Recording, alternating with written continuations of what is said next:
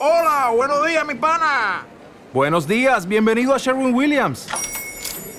¡Ey! ¿Qué onda, compadre? ¿Qué onda? Ya tengo lista la pintura que ordenaste en el ProPlus app. Con más de 6.000 representantes en nuestras tiendas listos para atenderte en tu idioma y beneficios para contratistas que encontrarás en aliadopro.com. En Sherwin Williams somos el aliado del PRO.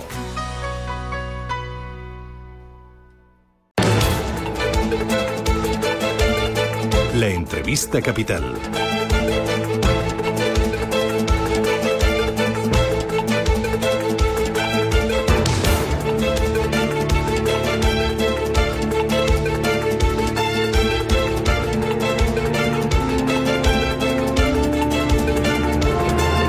La entrevista capital la que solo damos hoy a Lorenzo Amor es el presidente de ATA, la Federación Nacional de Trabajadores Autónomos. Señor Amor, ¿qué tal? ¿Cómo está? Muy buenos días.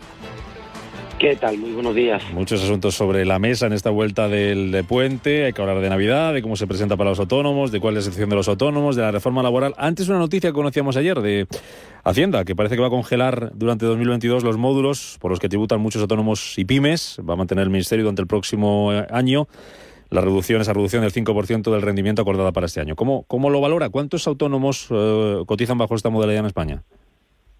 Bueno, en estos momentos cada vez son menos los autónomos que quedan en el sistema de tributación o de módulos. Estamos hablando en torno a unos 330.000 autónomos los que quedan, prácticamente un 10% del colectivo.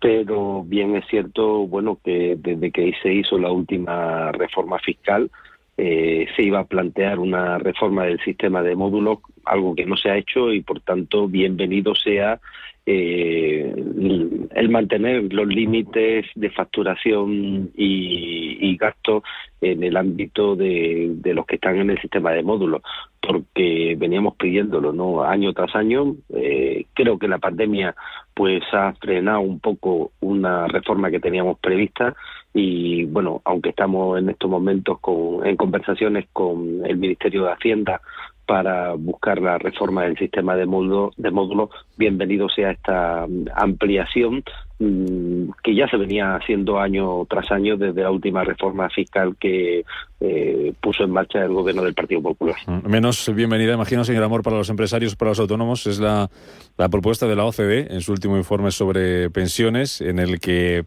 eh, dice que hay que elegir entre subir las cotizaciones sociales, subirlas más, en España recordemos que tenemos esa subida de, del 0,6, eh, trabajar más años o reducir las prestaciones. ¿Qué, ¿Qué, le parece la ecuación? Bueno, lo que dice la OCDE es algo que veníamos señalando desde hace tiempo y saca los colores al ministro Escribá, ¿no? Veníamos diciendo que la sustitución del factor de sostenibilidad por el mecanismo de equidad intergeneracional es algo que no está a la altura de los problemas que tiene el sistema de pensiones. Eh, lo hemos dicho en innumerables ocasiones, el sistema de pensiones no se soluciona exclusivamente por la vía de los ingresos. Eh, el problema es que vamos a tener eh, cada vez más pensionistas y también se tiene que solucionar por la vía del gasto. Eh, a partir de ahí, bueno, pues la OCDE lo que viene a reflejar son los diferentes mecanismos que hay para hacer sostenible el sistema de pensiones. Bien reducir las pensiones alargando eh, el periodo de cálculo, bien también, eh, como han hecho otros países, eh, llevar eh, la edad legal de jubilación, atrasarla eh, aún más, o bien otro, otros mecanismos, pero indudablemente lo que está claro es que con una subida del 0,6% eh, a partir del año 2023, que va a recaudar en torno a 2.000 millones de euros, cuando tenemos un déficit de 20.000 millones de euros anuales, pues pone de manifiesto que esto no se soluciona vía, vía los ingresos exclusivamente. Lo de la reforma laboral está cerca de, de solucionarse, señor Amor. Eh, mañana hay una nueva reunión de la Mesa del Diálogo Social, después de la última propuesta eh, del Gobierno, que parece que renuncia al límite del 15% de contratos temporales según el tamaño de la de la empresa, era uno de los escollos en esa negociación, propone mantener esos contratos temporales por causas que estén bien justificadas, una duración de 90 días. Así que parece que los empresarios quieren un poquito más, 120, y los eh, sindicatos que baje un poco de esa, de esa cifra de, de 90 días. Por lo que usted sabe, le consta y nos puede contar, eh, ¿está cerca el acuerdo con esta nueva propuesta? Bueno, a ver, eh, hay que seguir negociando, ¿no? Eh, mañana hay reunión. Yo lo que sí celebro es que en estos momentos estemos hablando de los problemas que realmente importan a Europa y veníamos poniendo de manifiesto que son los importantes y las debilidades que tiene nuestro mercado laboral, ¿no? Mm, así, desde hace meses nos venían señalando que la temporalidad y el desempleo juvenil eran los problemas. Y celebro que lo que se esté eh, poniendo el foco en esta reforma de la normativa laboral sea precisamente en eso, en la temporalidad y en otros ámbitos que tienen que ver con, con el paro juvenil. Una vez dicho esto, eh, eh, bueno, pues ha habido una última propuesta del gobierno que desde luego sí le tengo que decir nos gusta más que lo que nos estaba proponiendo con anterioridad, pero no obstante hay todavía flecos que, que hay que limar. Y mire, nosotros eh, el tema de la propuesta la vemos como un todo puede ser que se avance en algunos aspectos, pero hay otros que desde luego si lo que van es en contra de la flexibilidad que tienen que tener las empresas, en contra de la libertad de empresas, pues indudablemente a lo mejor no estamos tan de acuerdo, ¿no? Por eso hay que ir esperando a ver cómo avanzan las negociaciones y bueno, pues sería importante llegar a un acuerdo. Lo que sí le digo una cosa, que nosotros si eh, hay ámbitos que de la reforma que son buenos para el país, apoyaremos la reforma. Si creemos que es malo para el país, para el empleo, para las empresas y para los autónomos, pues diremos que no. Pero mejor un acuerdo, eh, digamos que no satisfaga a todas las partes, en el que todos se dejen algo. Ah, mejor eso a que no haya acuerdo, a que se apruebe una reforma laboral o se mm, derogue parte de la reforma laboral sin que haya acuerdo, por ejemplo, con los empresarios. Bueno, es que mm, depende de lo que se quiera llevar a cabo. Lo que es indudable que hablar de derogar la normativa laboral que en estos momentos está permitiendo crear empleo, reducir la temporalidad y creo que sería dar su tiro en el pie. Ahora, como toda normativa, tiene mejora. Todos sabemos que tenemos un problema en nuestro país, que estamos 11 puntos por encima de la media europea en materia de temporalidad.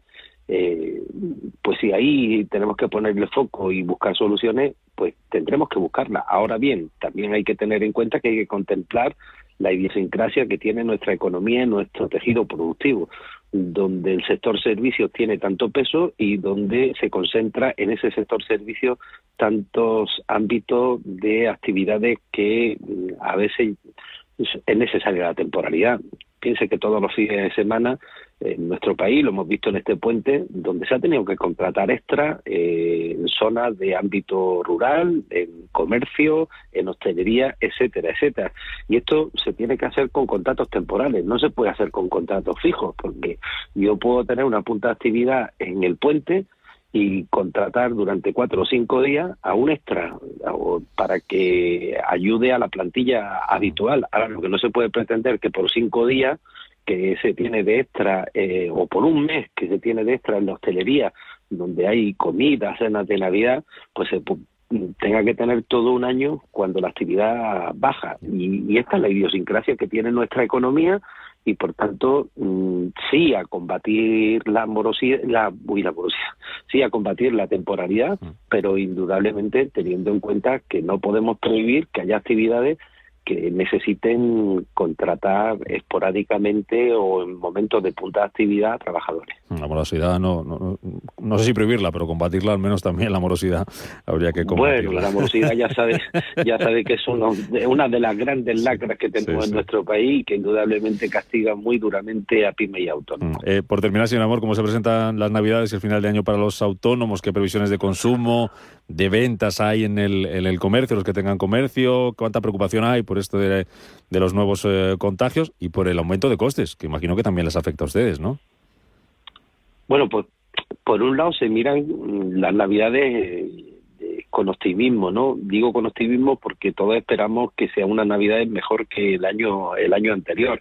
Ahora bien, sí es cierto que tenemos ahí eh, bueno, pues determinados factores que nos tienen preocupados, ¿no? Por un lado, eh, el aumento de los contagios que está habiendo en estos momentos y que está preocupando a, la hostelería que bueno pues tiene bastantes reservas para los próximos días pero también en el sector del comercio bueno pues eh, hay hay preocupación no hay preocupación por no solamente eh, el tema de, de los contagios, sino también pues por los incrementos de los costes, los incrementos de la luz, que hoy vemos que, bueno, tras la bajada de ayer vuelve, vuelve a subir.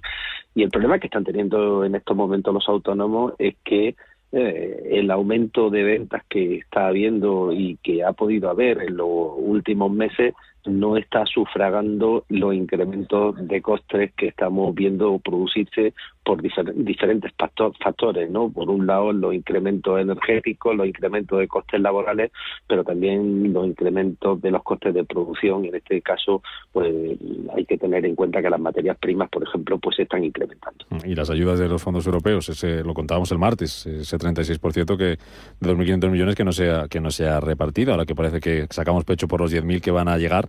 Eh, no se está haciendo bien esto, ¿no, señor Amor? Bueno, yo estoy muy preocupado, ¿no? Estoy muy preocupado porque ayer mismo lo ponía de manifiesto el responsable de fondos europeos de COE, ¿no? Estoy muy preocupado porque mm, da la sensación que no vamos a llegar a tiempo. Es verdad que eh, los 10.000 millones están consignados, pero muchos se han transferido a comunidades autónomas que todavía no han empezado no han empezado a sacar convocatoria. Eh, del coche eléctrico, del PERTE del coche eléctrico, eh, se hablaba desde el mes de julio, pero todavía no se ha convocado absolutamente nada. Y estoy preocupado porque da la sensación que no vamos a llegar a tiempo. Eh, si a esto le sumamos la experiencia que hemos tenido de las líneas de ayudas directas, que hemos visto que ha sido un absoluto fracaso, porque no se va a llegar ni al 50% de esos 7.000 millones eh, que se habían puesto en marcha, pues la verdad es que la experiencia que tenemos en gestión de fondos europeos nos hace ser muy muy recelosos desde el punto de vista de que vemos que, que, no somos capaces de gastar lo que ponen a nuestra disposición y por tanto espero que empecemos a despegar, pero a despegar cuanto antes. Pues empecemos, esperemos que, que así sea, lleguemos a buen puerto. Lorenzo Amor, presidente, da un placer como siempre que las previsiones se cumplan las las mejores. Y veremos a ver qué pasa mañana con esa reunión de la mesa del diálogo social. Gracias, señor Amor, como siempre. Hasta otra. Hasta otra, muchas gracias.